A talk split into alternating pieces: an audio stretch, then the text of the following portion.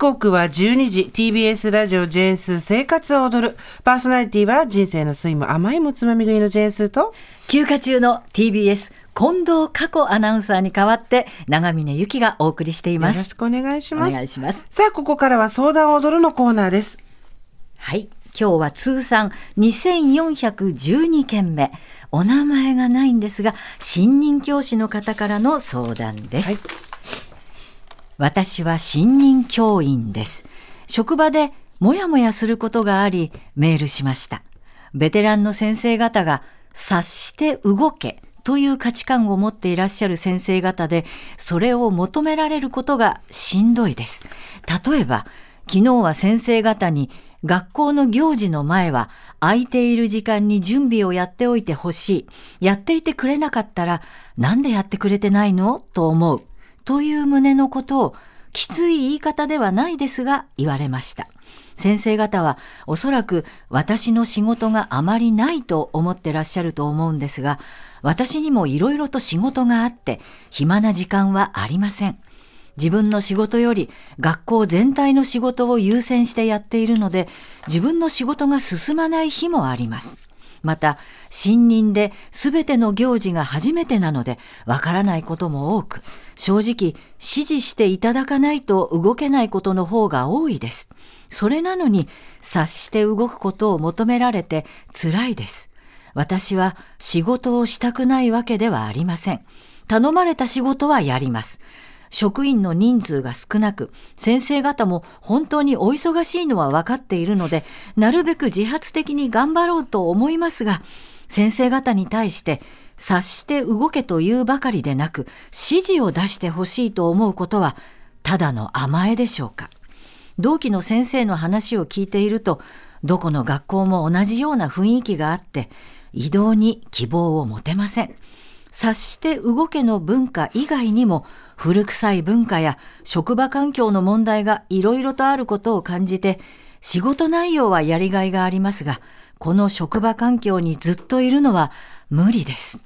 なので仕事に集中してできることを増やした後数年以内に転職しようと思っています。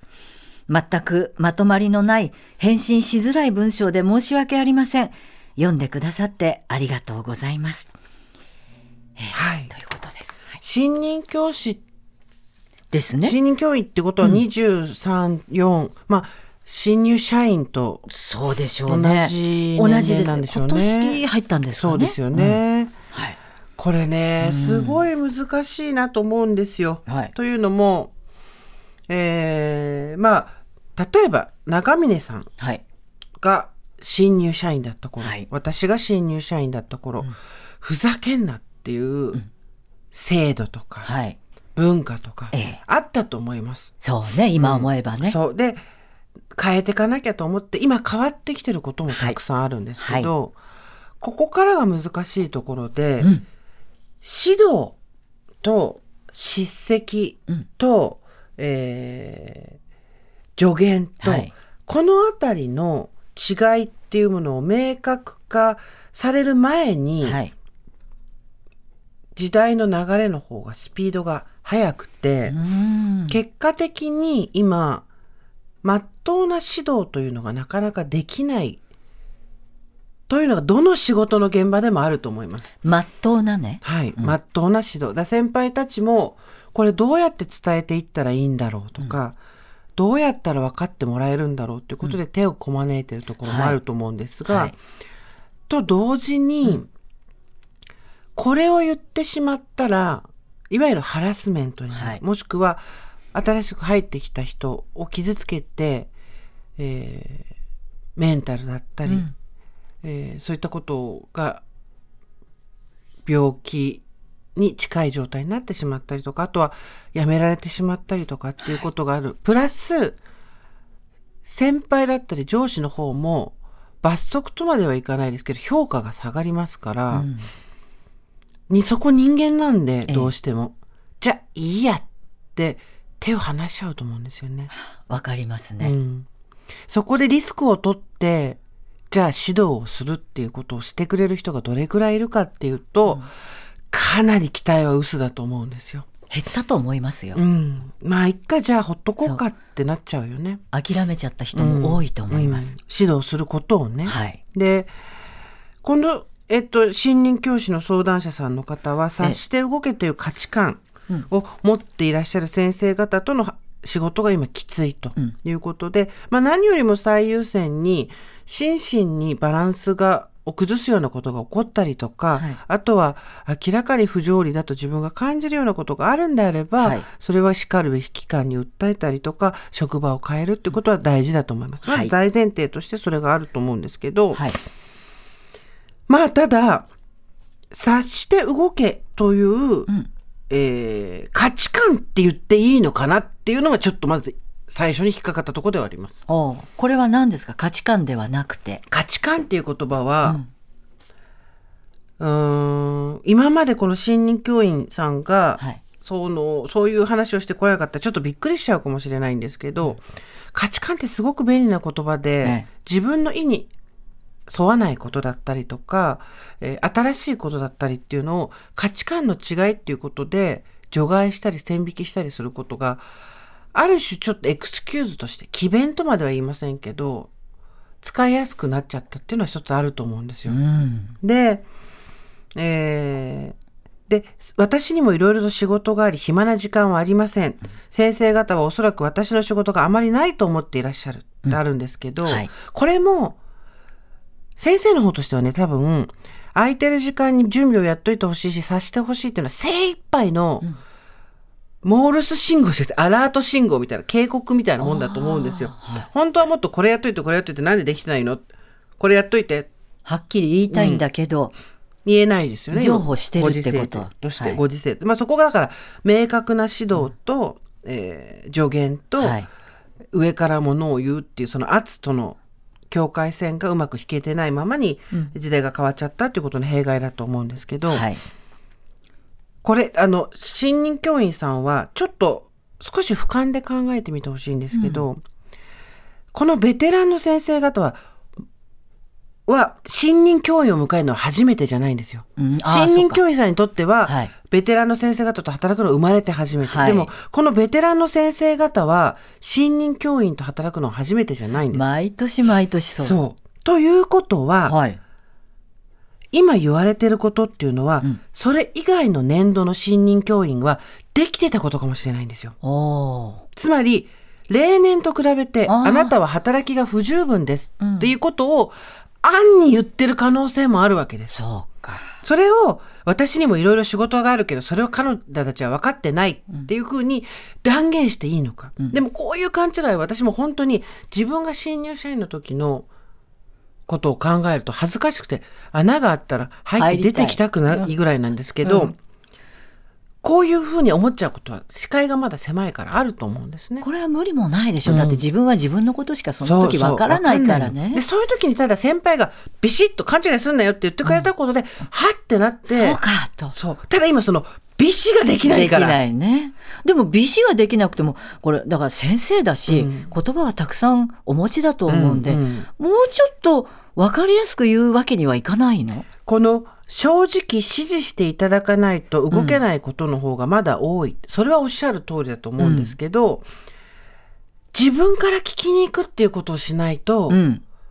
先生方はその新任教員の人たちを指導することは、ちょっと言い方だけど給与には入ってないわけじゃないですか。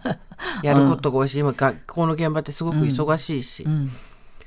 私も自分の新入社員の頃に言うんだとしたら分かんないことがあったら自分で聞きに行きなさい、今他にやることないですか？とか、これやったんですけど見ていただけますか、うざったがられてもいいから自分から行けっていうふうには言うと思います。私ね、その姿勢が今ないんですよ。だってそれは教えてもらえないからよ、ね、どうしてす、あ、じゃあそれをまず最初に言えばいいんだ。聞きに来なさいと。まず。うんこの間イチロー選手はがい。さすがイチローだなと思ったんですけどいいこと言ってて。野球の一郎さん？そう、はい。で何かっていうとどっかの学校行って指導やってたんですよ。ありがとうございます、マリナーズの、はい。えっと会長付き特別補佐兼インストラクターらしいんですけど今。でえっと旭川東で選手指導を行った時に、はい。今の時代、えー指導する側が厳しくできなくなって、これは非常に酷なことだと。高校生たちに自分たちに厳しくして自分たちで上手くなれって酷なことなんだけど、でも今はそうなっちゃっているからね。えーって言ってて、どういうことかというと、高校生で自分を厳しくするのは難しい。でも結局自分しかいなくなっちゃう。だってそういう存在いないでしょ。ということは自分に厳しくせざるを得ない。自分を高めていこうと思ったら自分に厳しくできる人間、中にはいますよ。そうすると、どんどん自分を厳しい方に持って厳しい道を選ぶ。それは若いうちにしかできないことって言ってるんですけど、これもまあ遠回りながらよく言ったなと思うんですけどこれすごい私なりの解釈なんで、はい。一郎の意見ではないですけど、はい。私の解釈としたら今怒ってくれる人誰もいないから、ここで自分で周りを見て観察して、どんどん自分で自分のことを厳しくやっていかないと、置いてかれるよで誰もそれ注意してくれないよっていうことじゃないですか。ん。例えば朝ね前だったら「はい6時に起きなさい。全員起きてはい足走ってきて」とか「じゃあここで何やって勉強して」とかっていう厳しいことを嫌だなと思いながらも言ってくれる先生とか先輩っていうのが今道義的にできなくなっちゃうわけじゃないですか。そうすると自分で朝6時に起きる人がだけが伸びていくわけじゃないですか。そうね。若い子にとってはすっごい酷だと思うんですよ。これはね、厳しい世の中になったね。もう私たちの頃よりよっぽどきついと思います。不親切だね。そうです。不親切です。ほんその中で生きていくっていうのはかなりえじゃじゃやれる人とやれない人の差はできてくるね。めちゃくちゃ広がると思いますよ。でも長峰さんも、はい。あの幻の36年間の中で、後半結構指導員をやってらっしゃったじゃないですか、教育係を。もう年齢的にね立場的にそうなん。で私はその細かく全てもう何時に来て何をやってこうやってっていうもう段取りが必要なものは全て最初に教えるけれども、はい。一番大事なしにしたことは心構えかな。これをやる目的をまず言ってこの目的を達するためにどうしたらいいかは考えてくださいって言いました。それが多分察してになっちゃうんですよね。そうか。自分で考えるっていうことを察して文化っていうふうに解釈することで誰が一番損するかっていうと新任教員さんなんですよ。そうか。で今すごく奇跡的にん新任教員さんより私たちは年齢がずっと上だけど、直接的な権力勾配がないわけじゃないですか、だからこういうことがまだギリギリ言えるんですけど、それは察して文化ではなくて、はい。自分の頭で考えろっていうことで、それができる人は居場所が職場にできるけどできない人はで、職場に居場所がなくなってしまうっていうすごい酷なことで。うん。そしたら、めちゃめちゃ怒られたりはしませんでしたけど、私も前の、最初に入った会社、みんな忙しかったから、基本放任主義だったんですけどでもやっぱり、節目節目で、怖い先輩がギッて言ってくれたことは、それはちゃんとリズムで説明してリズムも感情もどっちもありました。あ、どっちもダブルできた。どっちも。うんでも、私は運よくそれは感謝してます。納得できなかったら、そうそう。うん。で、これすごく、私は仕事をしたくないわけではありません。はい。頼まれた仕事はやりますって書いてあって、うん。ここに悪意はないし、正直な気持ちなんだと思うんですね。だけど、だとしたらそういう仕事を見つけるしかない。頼まれた仕事をやればお給料が払われるっていう、そこにやりがいがあるかどうかはわからないけど、うん。まあ、細かくコマンドが出て、うん。細かいコマンドが出てそのコマンドの通りにやれば給与が発生するっていう仕事を探した方が多分いい。この方にはそっちの方が合ってる。合ってると思う。うんあ、そう。その察して動けというばかりなく指示を出してほしいと思うことはただの甘えでしょうかって書いてるんですけど、これも察して動くっていうことき聞きに回るっていうことが自分にとって不当だと思うんだったらば、えーそうじゃない仕事を探すっていうことしか今はないですよね。そうか。うんだけどせっかく先生になってね、うん人に教える仕事って私は素晴らしいと思うんですよ。どんな仕事もいいんだけど、うんこれ一年でそんな諦めちゃっていいのかね？今どうなの？そこを、うん。よっぽど近い距離の信頼関係がある人に対してじゃないと、今は言えないですよね。そうなの。うん、だから若い子にとってはすごく酷だと思う。うん。里いという言い方が正しいか分かりませんけど、うん。観察能力があってあここで今求められてることこれだなとか、私ここでこれぐらいのことやできないと使い物にならないんだなとかっていうのが、を観察して分かる子たちだけが伸びていくっていうのは現実問題としてありますから。うわー。えー、じゃあだ誰が手を差し伸べるの？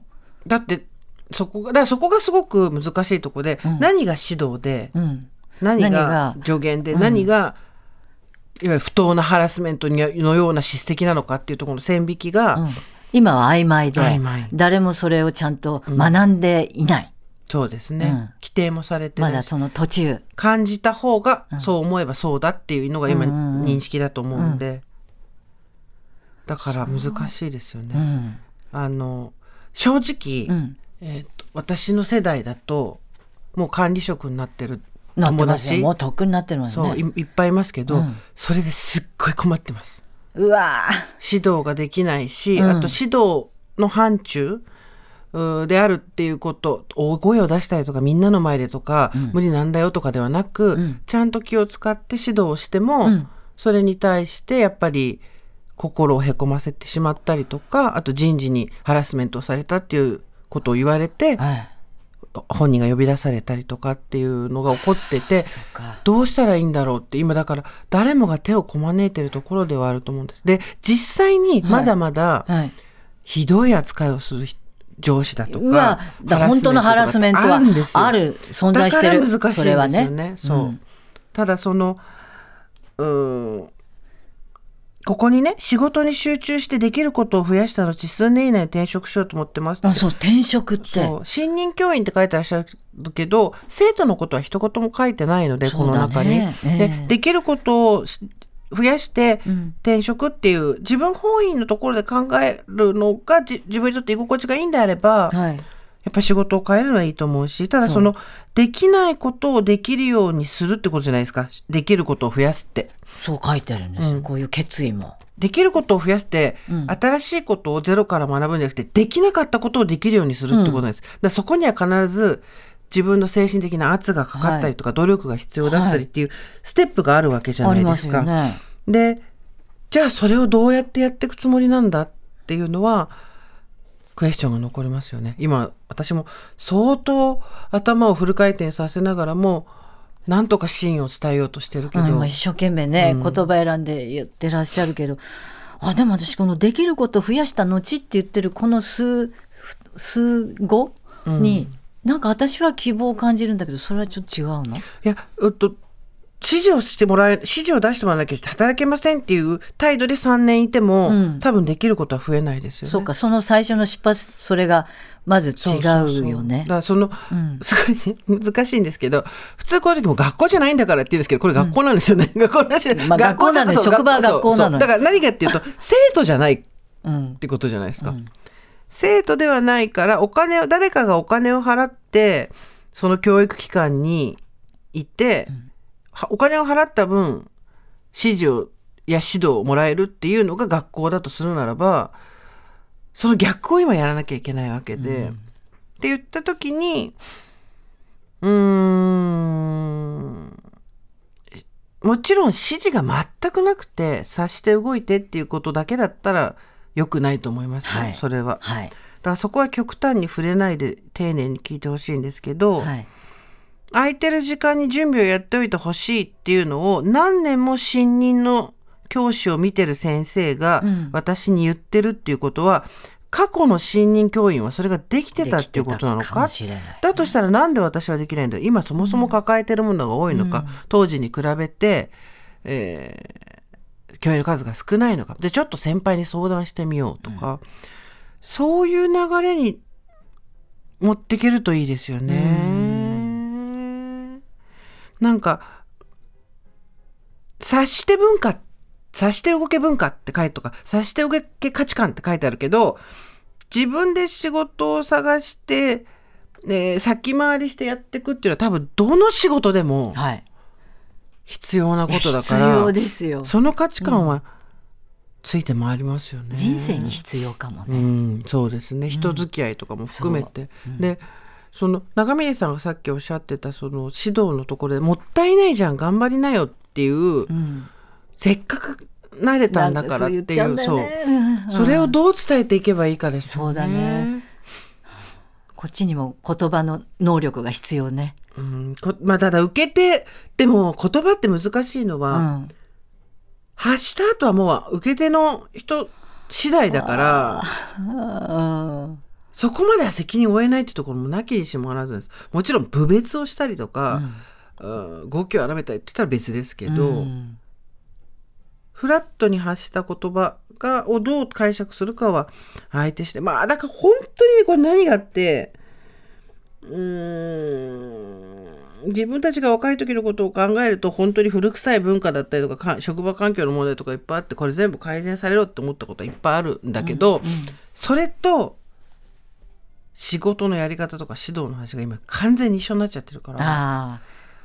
ね、こここにえー書いてあるもんねこの一行。古臭い文化。その問題もいろいろあることを感じてもうちょっと嫌になってるっていう、それとはまた別？察して動け文化とか察して動き価値観って書いてあるけど、今逆にそれがないと、先に進めない世の中にはなっちゃってるんですよね。ね、どうします？重いね。ね。どうします？私がもうスーさんに。だって一郎が自分で頑張れもうそういう時代だからっつらもううちらがなんかできることがあるわけないよね。それは本当にあ一郎さんもそういうふうに変わったんだろうな、っていうか多分もういろんな学校のうん。見てきてね。見てきて現場にあこれはもうダメだなって思学んだことなんでしょうね。指導するということがはい。厳しくできなくなったっていう時代、うんなんかこれ自分たちを尊重してくれるのはありがたいけど分からないこともいっぱいあるからもう少し欲しいんだけどってない？あるよね？と語りこれなはなんかね高校野球とよりもっと大きな話になっちゃうね、でも自分たちで厳しくするしかないんですよ。ある時代まではね遊んでいても勝手に監督コーチが厳しいから全然できないやつがあるところまでは上がってこられた、やんなきゃしょうがなくなるから。でも今は全然できない子は上げてもらえないから上がってこられなくなっちゃう。それを自分でやらなきゃ。なかなかこれは大変って書いてあった、ニュースにね、そうなんですよ。一郎さん教えて。ね、だからもしかしたら察して動けっていうのがしんどいっていうんじゃなくて具体的まだまだわからないことが多いんで具体的な指示をしばらく出してもらえないでしょうかっていうのを言ってみる、自分で言う。ちょっと言ってみたら、自分で一向歩こうも手出せないんですよ本当多分。ちょっと言ってみてください。うん。この新任教員さん。大丈夫かな？伝わったかな？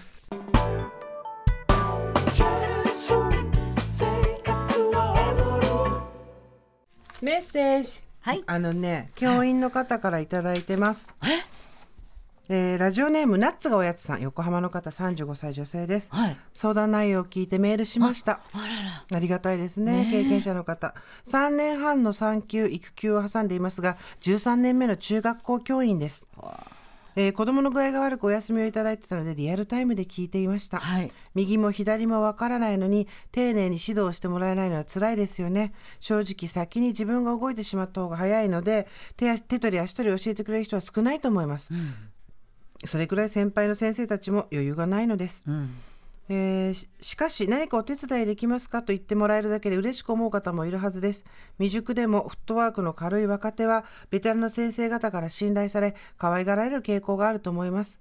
最初の1年目は動けなくても当たり前です、だって一般企業は何ヶ月か研修期間があるんですもんね。はい。教員はいきなり4月から本格的に働き始めますよね正直2年目からが勝負です。様々な行事などの流れが頭に入っているはずなので自分から進んで動けることも増えると思います、うん。そうすると仕事も楽しくなるかもしれません。わあ嬉しい、ね。ありがたい。ありがたいですね。経ね験者の方が言うと説得力がやっぱり段違いですね、もう一ついける？いけるかな？はい。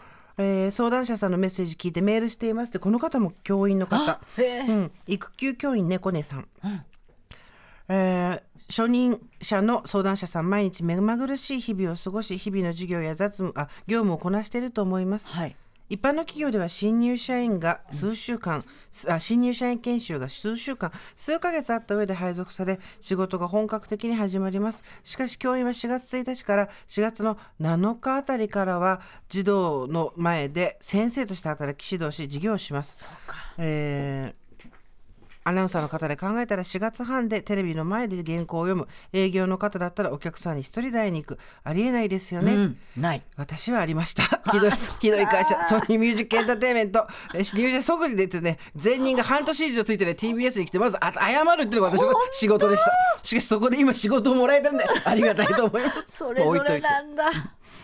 新任者の教員は月に一度程度の初任、えー初任者研修を1年間行い全部で3年間程度の研修があります。最初に集中して研修を受けてから先生として児童生徒の前に立てればいいのになと思っています。うん、話は変わりますが、はい。うん、何をしていいかわからないはわかりますが、先輩方は何をどこまで相談者さんが分かっているか、そこまで考えている余裕はないのかもしれません。だから小さいことでもとにかく聞く。先生に聞きにくかったら管理職の先生に聞くが大切だと思います。児童生徒の前で先生として授業をしていくこと、関わっていくこと、学校行事を進めていくこと、日常業務をこなすことだけでも大変だなと思います。その中で今自分ができていないことあるかもしれないとの視点を持ち、管理職の先生、先輩の中に聞いてみてください。本当にやりがいがあって楽しい仕事ではあると思います。相談者さんが働きやすい環境になるためには、国や教育委員会の働きにも期待したいですが、自分の動き方なども大切かなと思います。無理はしすぎないで頑張ってくださいね。応援しています。